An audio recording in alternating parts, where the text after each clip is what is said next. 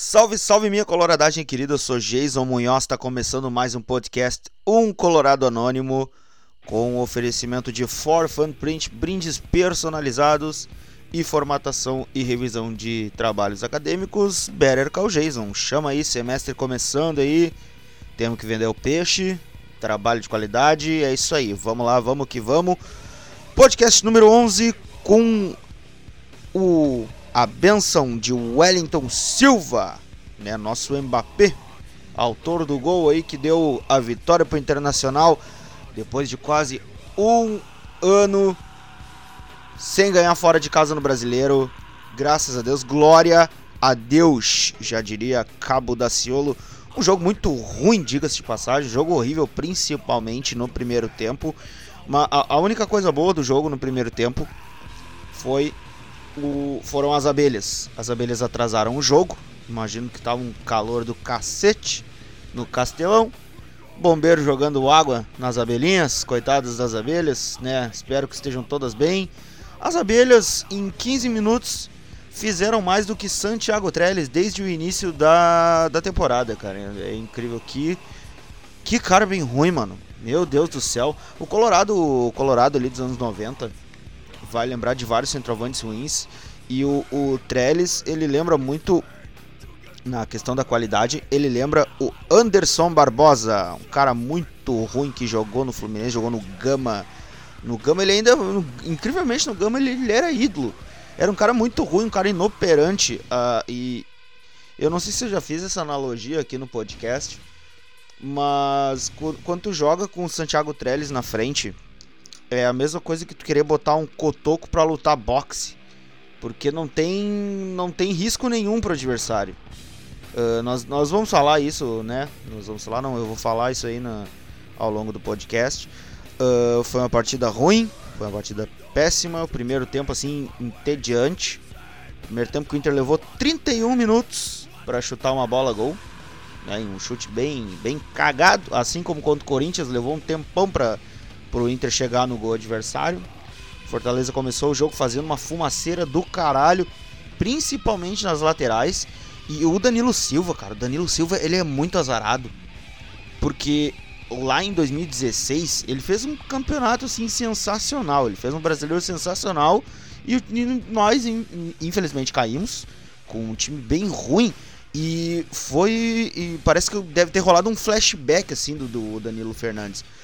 Porque ele jogou pra caralho com aquele time horroroso. Parece que veio um fantasma, assim. Eu imagino que ele jogando ali com, com, com o Klaus ali na, na zaga, ele deve ter pensado, puta que pariu de novo, não, cara.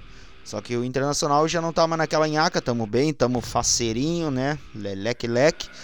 Uh, e o primeiro tempo foi marcado pelos avanços de dos gloriosos Romarinho e Edinho nas costas do Natanael e do Zeca. Cara, o, aquele Edinho, velho, o cara fez o, fez o diabo, fez o diabo em cima do, no, do Natanael. Que o Natanael, ele deu um carrinho no primeiro tempo, tomou amarelo, ele quase amputou a perna do cara. Foi um carrinho estilo guinha azul, só que sem a pontualidade do Tcholo Louco. Foi horrível. Mas, uh, fora isso, cara, teve um, teve um chute do, do Wellington Silva que o Danilo pegou. E o Wellington Silva uh, é um cara que jogou no Inter, né? Passou pelo Inter ali em 2014. Mas é um cara que não, não, não, não teve risco, não teve risco de, de ter a lei do ex ali. Né? Não teve o risco de ter a lei do ex. Não jogou porra nenhuma, graças a Deus. Não dá pra dizer que, o que ele jogou porra nenhuma, porque esse é o normal do, do Wellington Paulista. Eu falei Wellington Silva antes, eu acho, né? Desculpa, gente. Do Wellington Paulista. Uh, muito ruim. A, a, troca de passes do Inter no jogo também foi horrível. Nossa senhora. O Inter parecia aquele Inter do, do primeiro semestre de 2017 ali. O Inter do Antônio Carlos. Que o Inter tocava uma, né? Passava a bola pro outro e o outro devolvia a bola pro adversário. E, e o contragolpe. E o desespero. Porque tu olha pra tua zaga e tu tinha um, um Klaus e um Emerson Santos que tava fazendo partidas muito boas desde, desde a chegada dele no passado. Só que parece que o cara desaprendeu a jogar. Joga afobado. Não sei se é porque ele olha pro lado e pensa, puta, é o Klaus.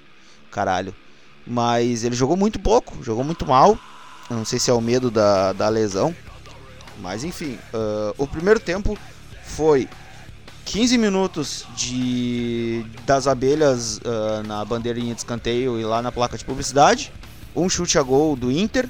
O Fortaleza fazendo uma fumaceira do caralho. E nada, mais nada.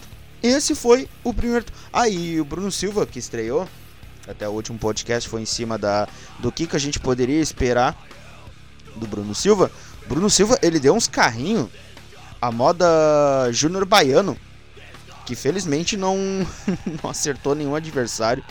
Mas ele teve uma atuação bem, bem discreta, cara. Algo que não, não se pode esperar muito do time reserva do Inter, jogando fora de casa, enquanto Fortaleza, que é um jogo que tem tudo para dar errado. Felizmente deu tudo certo. E mas o primeiro tempo do Inter foi horrível, foi entediante, foi um pé no saco.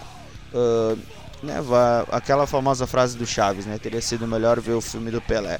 Ou talvez ver algum outro jogo aí do, do brasileiro, quem tem o Premier, né? Sorte de quem tem.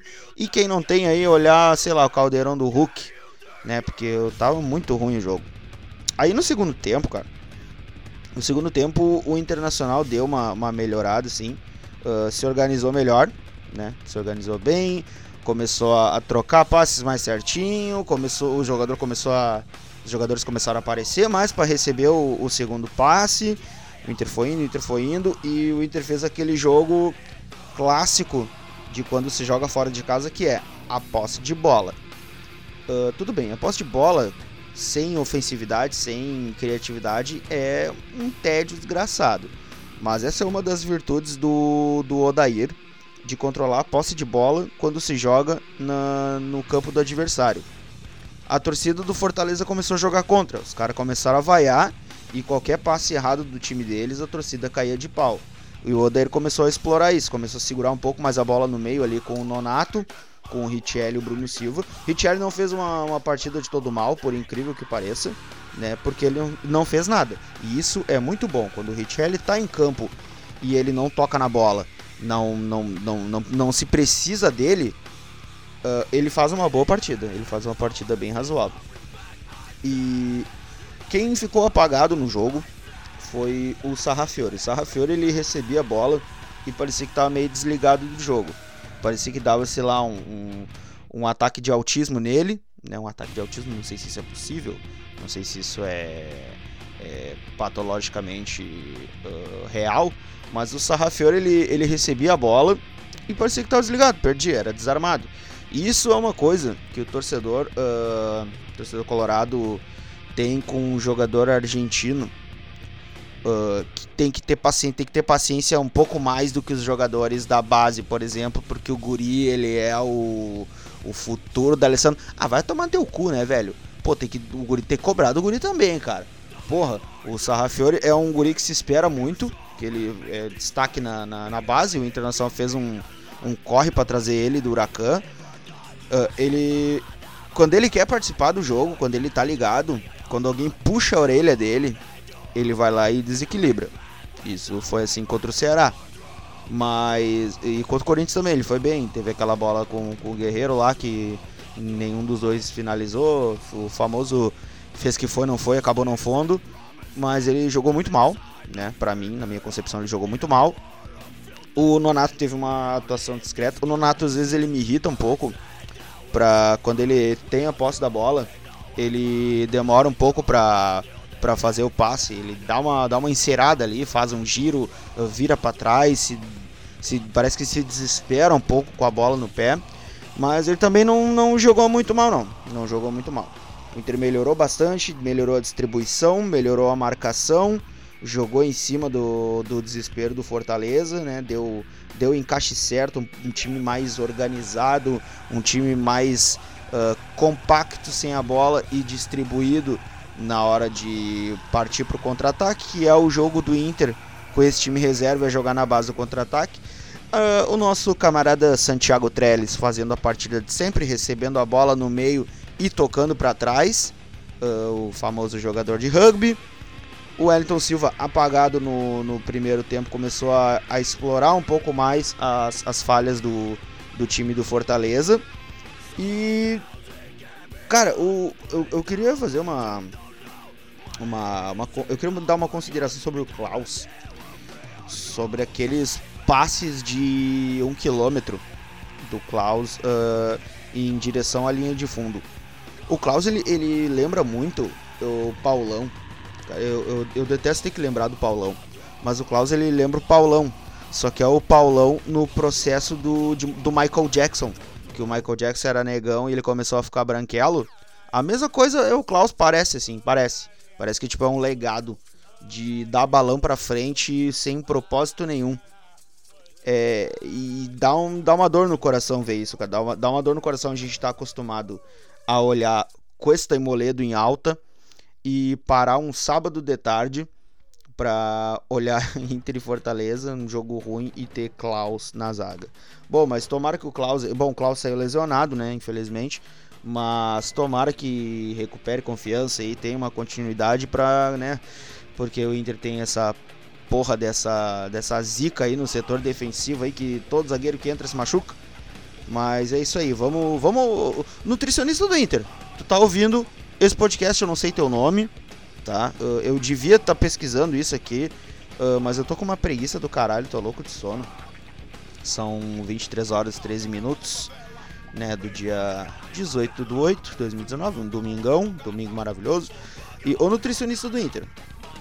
Dá cálcio pra esses guri, meu. Faz esses guri tomar leite. Os, os, uns puta cara novo, os caras não tem nem 30 anos e já estão reumatismo, osteoporose. Caralho, os caras dá, dá, dá arroz e feijão, dá ferro pra esses moleques, cara. Bom, enfim, vamos continuando aqui. Nossa análise do jogo. E aí saiu pra. É, é aquela coisa assim, tipo. Como é, como, é que, como é que eu posso dizer, cara?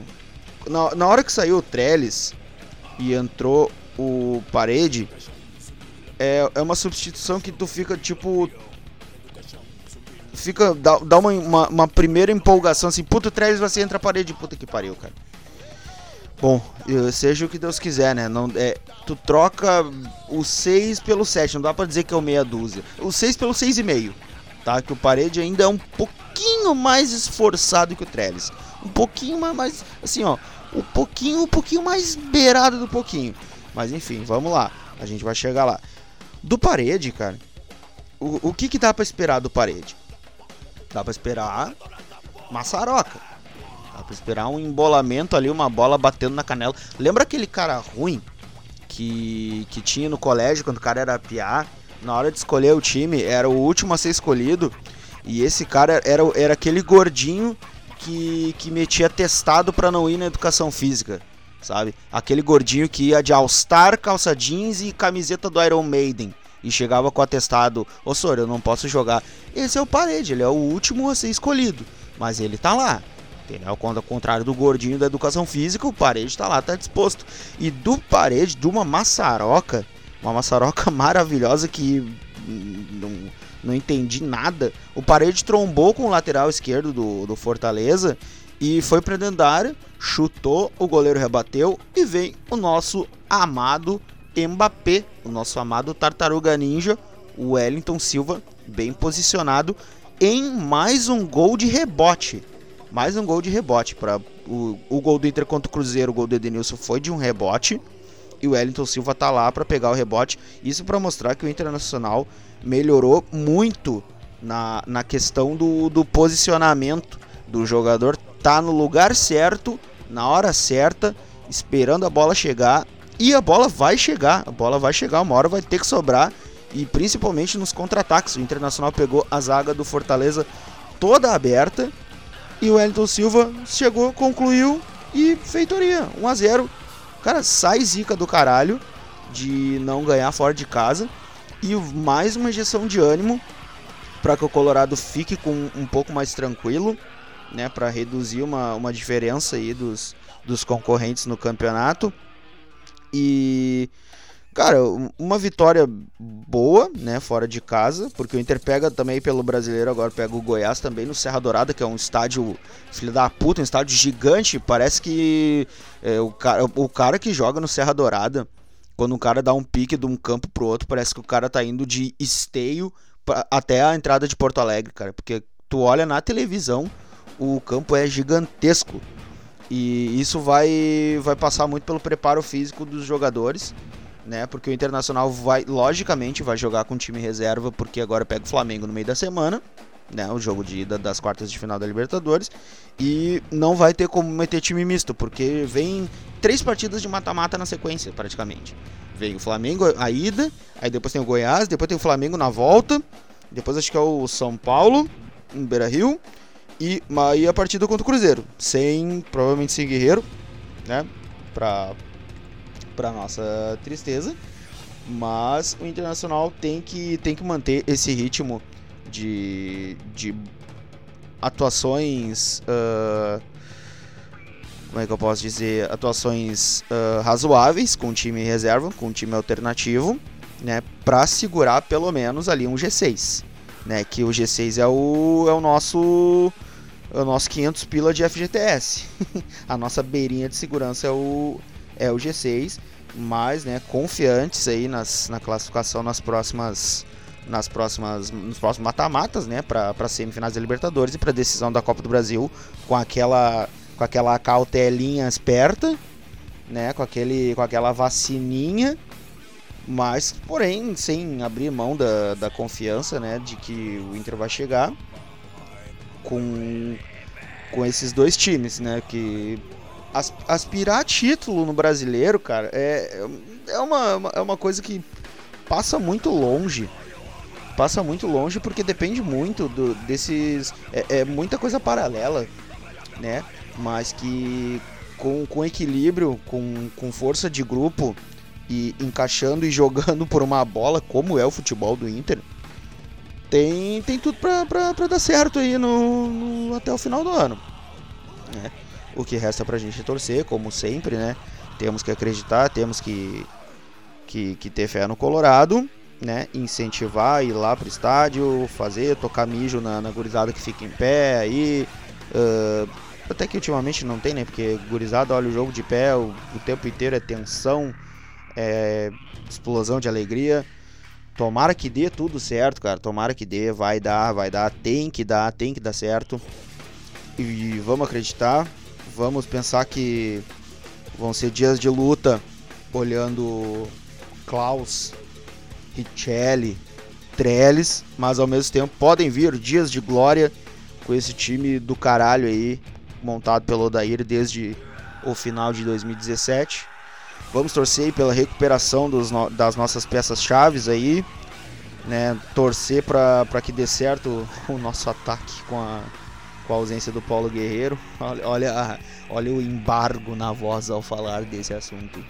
Que tristeza, mas né? É o Inter, tem que acreditar, tem que acreditar sempre, não pode abrir mão, né? Dessa dessa esperança. Vamos ter volta do D'Alessandro aí, vamos ter Nico, vamos ter Wellington Silva, vamos para vamos pra cima, vamos ter Sobis. Vamos acreditar, cara, vamos acreditar na força desse grupo do Inter, beleza? Uh, eu vou ficando por aqui. Né, esse podcast ficou um pouco mais curtinho, porque quarta-feira né, vou guardar um pouco de energia para o pós-jogo de quarta. Esse podcast não teve o Fala Colorado, ficou um pouco em cima, domingo corrido. Mas é isso aí, gurizada. Muito obrigado aí pela audiência aí. Já são quase 300 plays, né? Um pouco, né? Come começando com um pouco de despretensão, mas o projeto está tomando uma forma sólida. Muito obrigado a todos vocês que fortalecem, vocês que comentam aí. Um abraço para todos os curtidores da página Colorados Anônimos. Vamos lá, vamos lá, vamos comentar, vamos curtir, uh, vamos incentivar, vamos criticar. Aqui vocês têm voz, beleza? É isso aí, gurizada. Vou ficar. Vou ficar. Olha, ó, viu? O cara tá pô descansado no domingo, mas é isso aí, meu. Ah, caralho. É nóis, gurizada. Até quarta-feira, né? Até quarta e quinta e vamos Inter!